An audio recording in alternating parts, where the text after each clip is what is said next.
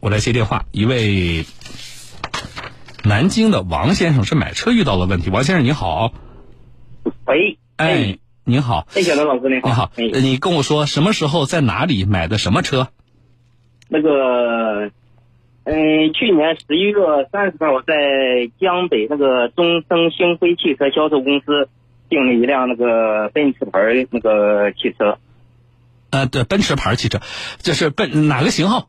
奔驰的哪个型号那个 GLC 三百 L 重感啊啊？呃，GLC 啊，GLC 三百哎。呃，什么时候拿的车？然后它是三月五号，今年三月五号是吧？对对对，啊，江北南京的江北中升星辉奔驰 4S 店是吧？对对对，好，那现在呃，我看你给我发的信息是当时签合同里边的有一些事情没兑现是吧？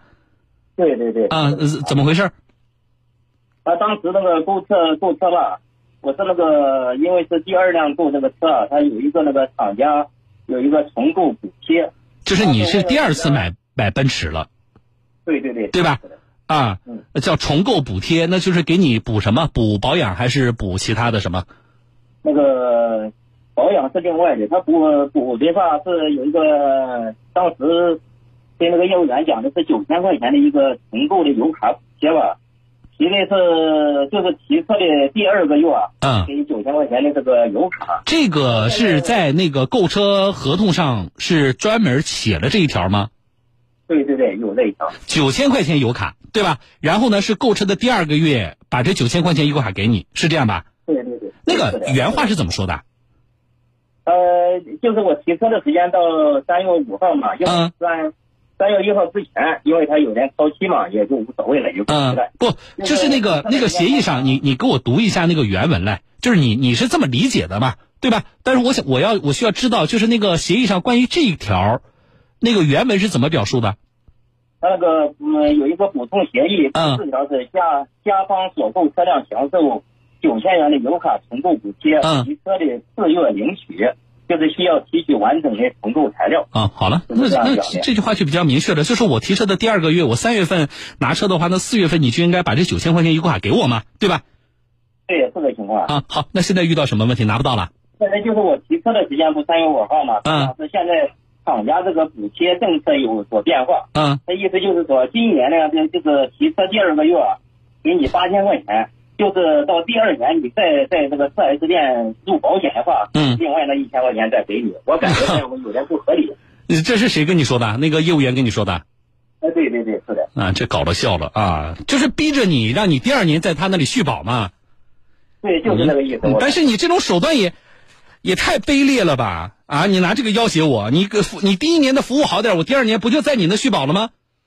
我就跟他这么讲啊，我嗯说在哪边去保都是一样，如果你这边占优势的，我我肯定会在你这边管，在哪哎这个不一样嘛。这个手段太卑劣了啊！你电话不挂啊？来，我们来联系一下南京江北中升星辉奔驰 4S 店，你的业务员姓夏是不是？嗯，对对对。啊，来，我们看看能不能找到他啊哎，好，谢谢。啊！这种情况，哎，就现在还有人用这种手段，那，实在是让我觉得大跌眼镜啊！怎么样？我们编辑在打电话，同时给那个 4S 店打电话啊，找不到他那个对应的业务员的话，就找 4S 店。事儿不大啊，但是呢，做的让人觉得很不舒服。来，夏先生你好，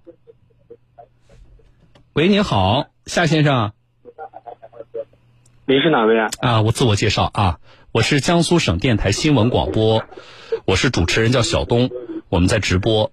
您是南京江北中升星辉奔驰 4S 店工作人员，姓夏对吧？你有什么事吗？你先回答我是还是不是，基本礼貌没有吗？给 4S 店打电话。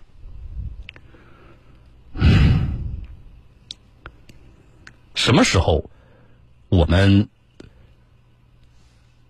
我们的服务行业啊，在他们的眼里，诚信和礼貌变得一文不值？我觉得实在是让人悲哀的一件事情，啊，连基本的诚信和礼貌都没有，啊，你能谈得上给我提供什么好的服务？来，接进来吧。喂，您好。啊，您说。您好，我这里是江苏省电台新闻广播，我是主持人叫小东啊，我们在直播。呃，我怎么称呼您？您贵姓啊？或者是您有个工号啥的？哦，免贵姓雍，我是售后前台的。啊，你好是姓姓什么？雍是吧？姓雍，对对对。啊，雍小姐你好，打扰了。是这样的，我的一个听众啊，姓王，他是你们这个中升星辉江北店的一个客户，呃，是三月份在你们那里提的是 GLC 三百，啊，他遇到了什么问题呢？就是提车的时候呢，你们跟他签了一个补充协议，那么补充协议因为他是第二次买奔驰了。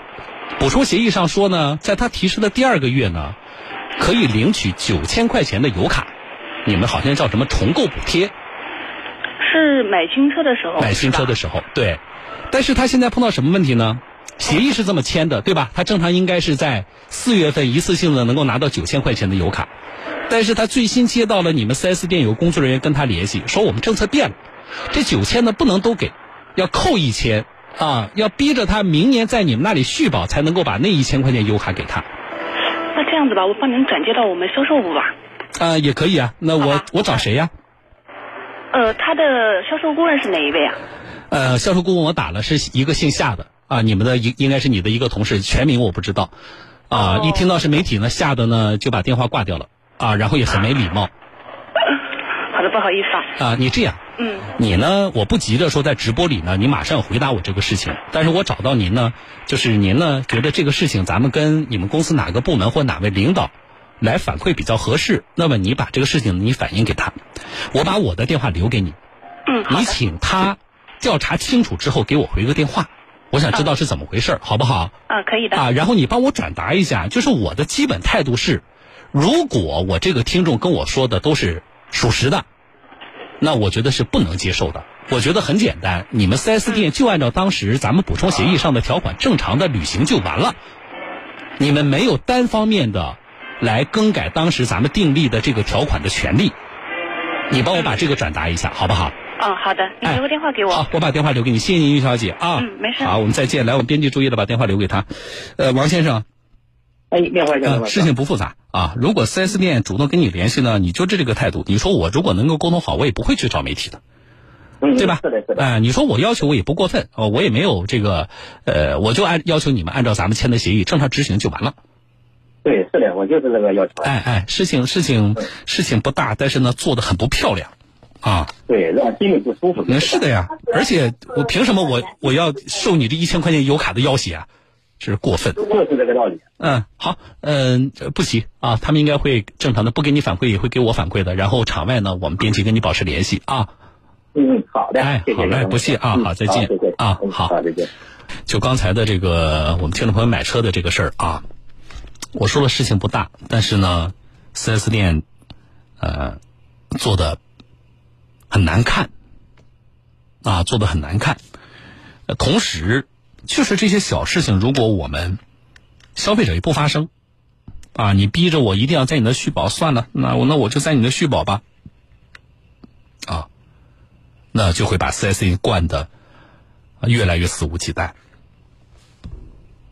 我们消费者没有非分的要求，当时既然补充协议是这么签的，那么就请你按照补充协议的正常执行就完了吗？四 S 店方面没有权利单方面的去更改我们订立的当时啊双方订立并且最终认可签字的这个补充协议上的条款，但是现实当中呢并不是这样的啊。我们道理话是这么说，可是现实当中你发现四 S 店他就是有权利去做这个事情啊。法律上来说他没有这个权利，可是他就做了。并且他真的就是他想怎么改就怎么改，啊，买车前所有说好的，他想变就变，他想不执行就不执行，不是这样吗？我的节目里跟四 S 店打交道算是比较多的，对吧？然后啊，我们很深的感受啊，包括像这段时间，我们跟几个保险公司，因为我们一些听众朋友，大家在。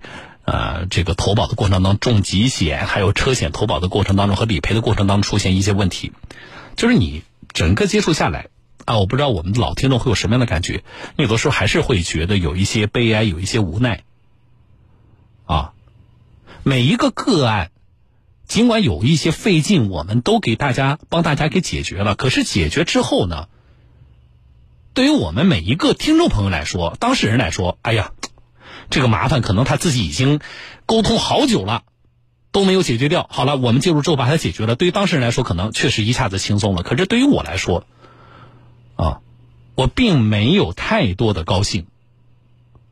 为什么，听众朋友？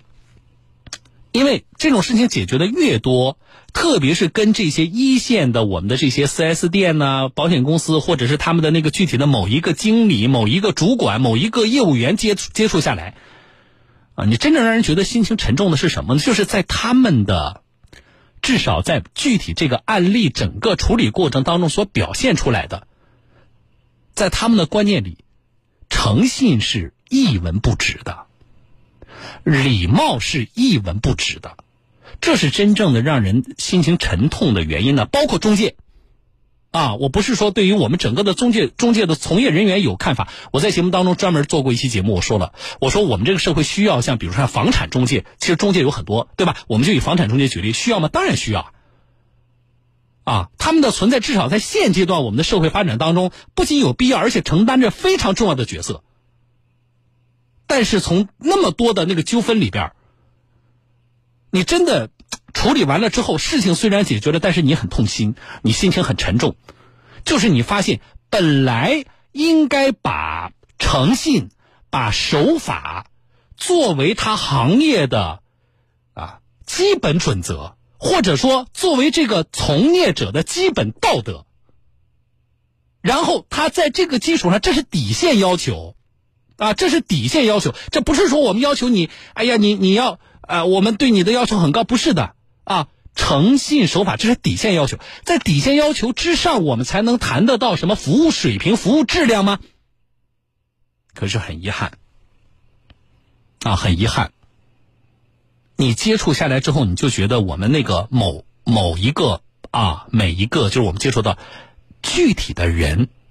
具体的人，他在生活里面可能听众朋友就跟咱们一样啊，只不过我是一个电台的主持人，他是一个 4S 店的一个销售部门的主理啊，这个主管，他是一个中介公司的一个店长啊，一个房产中介的一个店长，我们其实是一样的啊，大家我估计可能收入都差不多吧，啊，然后呢，呃，呃，工作上也没有什么高低贵贱吧，但是很遗憾在哪里呢？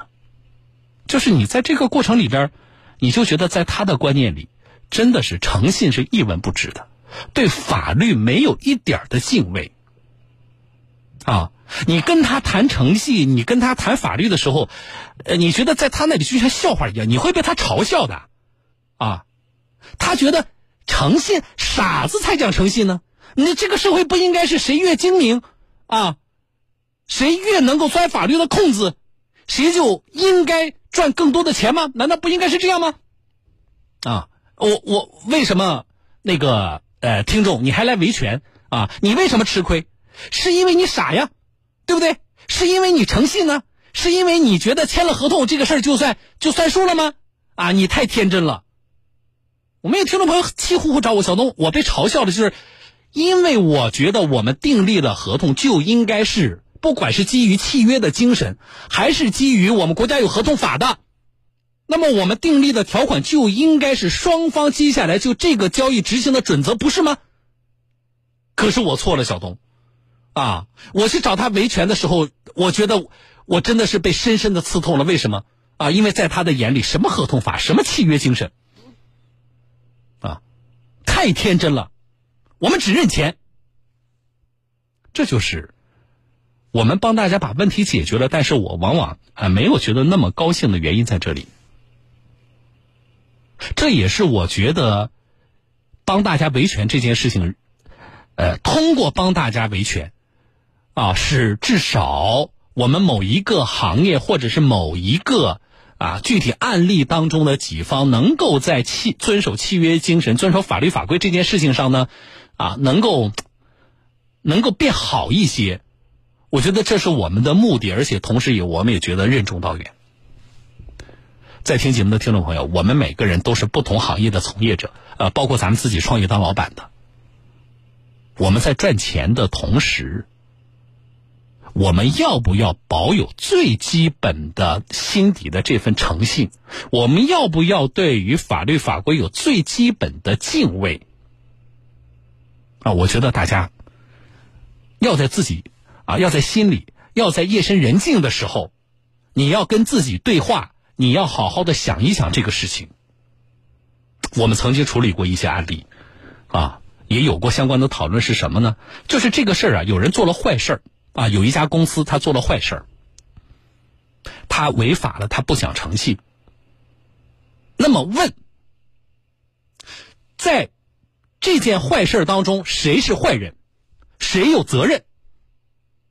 那么为什么会引起讨论呢？就是这个讨论基于很多人认为说，我就是个从业者，对吧？是谁坏呀？老板坏啊！老板坏，你今天这个局面都是老板造成的。我就是个从业者，我那你公安机关为什么要抓我？我有什么责任啊？对吧？我正常上班，老板让我怎么干就怎么干。那个老板肯定罚的更重嘛，公安机关对他的处理肯定更重啊，法院判的更重啊，对吧？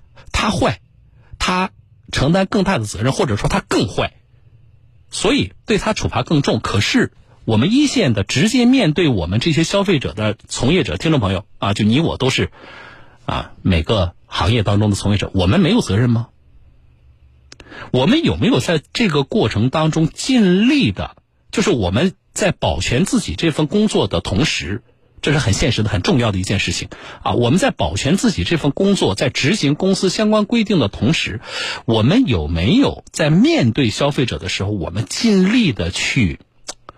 做一些提醒，或者说最大程度的去扭转一些有可能让消费者在接下来消费的后续受到损失的一些情形啊，所以千万不要觉得这是公司的规定啊，你都心知肚明，然后你帮着老板啊做这些坑蒙拐骗的事情，所以我们从媒体的责任上来讲。啊，去呼吁，去监督，我觉得这是媒体的，啊，我们法律赋予媒体的正当的权利，同时也是我们的责任。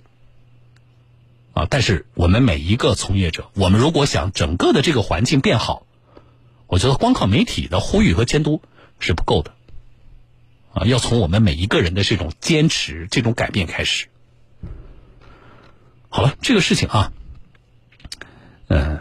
我们会持续的关注吧，啊，我估计解决也不难啊，只不过我提醒一下呢，南京江北中升星辉奔驰 4S 店和我们其他的从业者，啊，我引用一个我们听众朋友的话来说，就吃相别那么难看，啊，春远就说了，啊，春远说说东哥说的事实令人心凉，他说签合同和付款之前天花乱坠，一旦签了合同付款之后一地鸡毛不堪回首。这位听众告诉我说：“桥北中升这个店确实态度很差，啊，体验过。”嗯，好了，啊，我们明天在节目里，啊，这个事情不复杂，我觉得用不了几天处理。明天节目里我们继续说这个事情。然后呢，这个事情呢，编辑告诉我，他们刚才在场外已经把事情同时向奔驰厂家客服做了反馈啊，但是奔驰厂家客服往往是没什么用的，啊，这个我们领教过。